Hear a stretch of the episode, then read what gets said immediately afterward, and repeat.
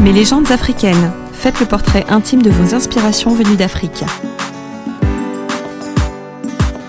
Je suis Yohann Zoualguidas et je vais vous parler de Thomas Sankara, qui est pour moi la, véritable référence en termes de chef politique africain. Dans le sens où il a été président à 33 ans, ce qui est vraiment quelque chose euh, d'assez extraordinaire en Afrique. Et euh, voilà, il a été président bah, à, la suite d'un coup d'État. Un coup d'État justement bah, qui s'est euh, qui s'est effectué. voilà, c'est vraiment c'est un coup d'État purement institutionnel, on va dire. Et un coup d'État militaire aussi. Donc il n'y a pas eu ce qui, ce qui est remarquable, c'est qu'il n'y a pas eu d'effusion de sang lors de ce coup d'État-là. Donc ça a été vraiment un soulèvement à la fois populaire et institutionnel. Et ce qui est intéressant par rapport à Thomas Sankara, c'est vraiment la, la, durée de son mandat. Parce que son mandat a été très très court. Donc c'est un mandat qui, qui n'a duré que 4 ans, donc de 1983 à 1987. Et euh, bon, pour parler un petit peu plus de Thomas Sankara en lui-même, donc il est né, euh, il est né, euh, donc il est né à Yako en Haute-Volta. Donc il est mort assassiné malheureusement en 87, donc à la suite justement d'un coup d'état militaire qui cette fois-ci a été sanglant. Et pour moi, ça a été, c'est vraiment quelqu'un de, grand parce qu'il a été une véritable figure de la lutte contre l'impérialisme euh, occidental. Et euh, donc voilà, c'est un mal qui ronge l'Afrique depuis, euh, depuis des années, depuis des siècles même, et qui malheureusement le demeure encore jusqu'à aujourd'hui. Et pour moi, c'est un véritable exemple pour, tous les Africains, car durant son court mandat à la tête d'un des pays les plus pauvres du, monde, les plus pauvres du monde, excusez-moi, il a su montrer qu'à force de travail acharné, d'une politiquement minutieusement menée et d'une authenticité affirmée, que voilà, que l'Afrique pouvait se développer d'elle-même et garder sa dignité. Et en parlant notamment de, bah, en, termes d'authenticité, on peut évoquer le fait qu'il ait rebaptisé son pays, qui avant s'appelait la Haute-Volta. Donc lui, il a estimé que la Haute-Volta, c'était quelque chose qui ne, voulait rien dire. il a appelé son pays le Burkina Faso, qui signifie justement dans la langue du terroir burkinabé, le pays des hommes intègres. C'est assez particulier dans le sens où, euh, où j'ai découvert Thomas Sankara par pur hasard, en 2002. Donc j'avais quoi? J'avais euh, j'avais 11 ans. Donc euh, j'ai découvert à travers un, magazine qui s'appelle Jeune Afrique, qui existe encore aujourd'hui. Donc c'est un magazine qui, euh, voilà, que mon père lisait euh, énormément. Et ce, numéro de Jeune Afrique mettait en exergue justement tous les chefs d'État africains qui ont été assassinés. Donc ce, numéro de Jeune Afrique est sorti justement en 2001, peu après la mort de l'assassinat de Laurent Désiré Kabila, l'ancien président de la, République démocratique du Congo.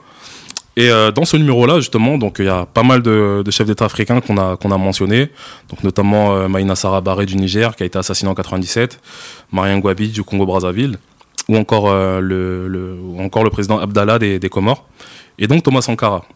Et ce qui est remarquable en fait dans ce dans ce numéro de Jeune Afrique, c'est qu'il y a une place qui a été beaucoup plus euh, grande, donc beaucoup plus grande justement euh, pour Thomas Sankara. Donc voilà, il y a eu vraiment plus d'explications concernant son, son avènement au pouvoir et son assassinat. Et euh, voilà, ce qui m'a marqué en fait, c'est dans un premier temps, comme je l'ai dit précédemment, c'est l'âge, l'âge justement à laquelle il a été, euh, il a été président, et l'âge aussi auquel il a été assassiné. Sa, lutte contre la, contre la corruption, je pense que c'est vraiment quelque chose d'extraordinaire qu'il a fait dans ce pays-là, parce que malheureusement, ce pays a été, a été rongé justement par la corruption depuis son, depuis son, son indépendance. Donc euh, en prenant la tête de ce pays-là, il a pu justement lutter contre la corruption à travers euh, notamment euh, la, fin des, justement des privilèges féodaux qui étaient, mis en place dans les, dans les villages justement du Burkina Faso.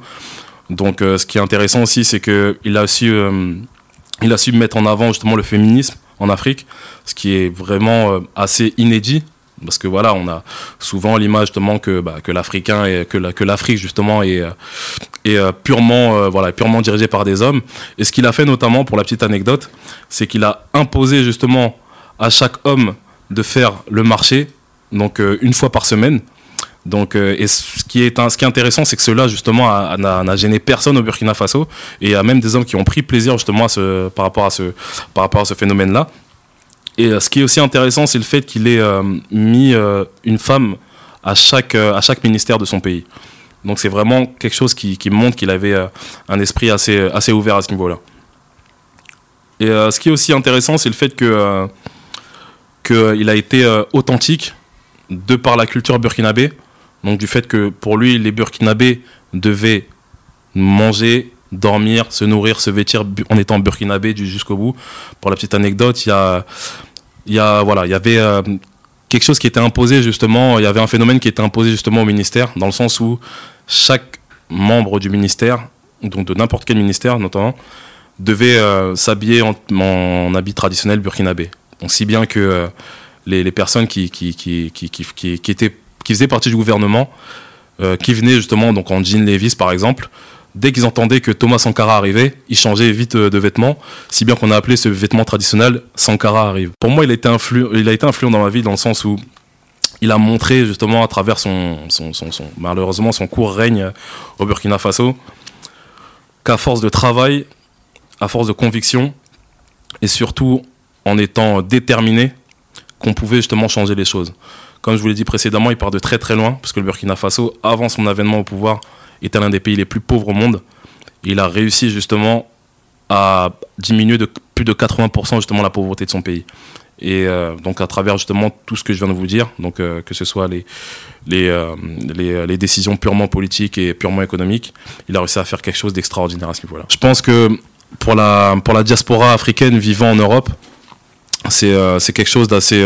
c'est vraiment une personne sur laquelle on, on doit s'inspirer parce qu'il a montré justement qu'on pouvait lutter contre le voilà contre l'injustice et contre notamment l'impérialisme qui malheureusement sévit jusqu'à aujourd'hui dans, dans l'ensemble du continent africain.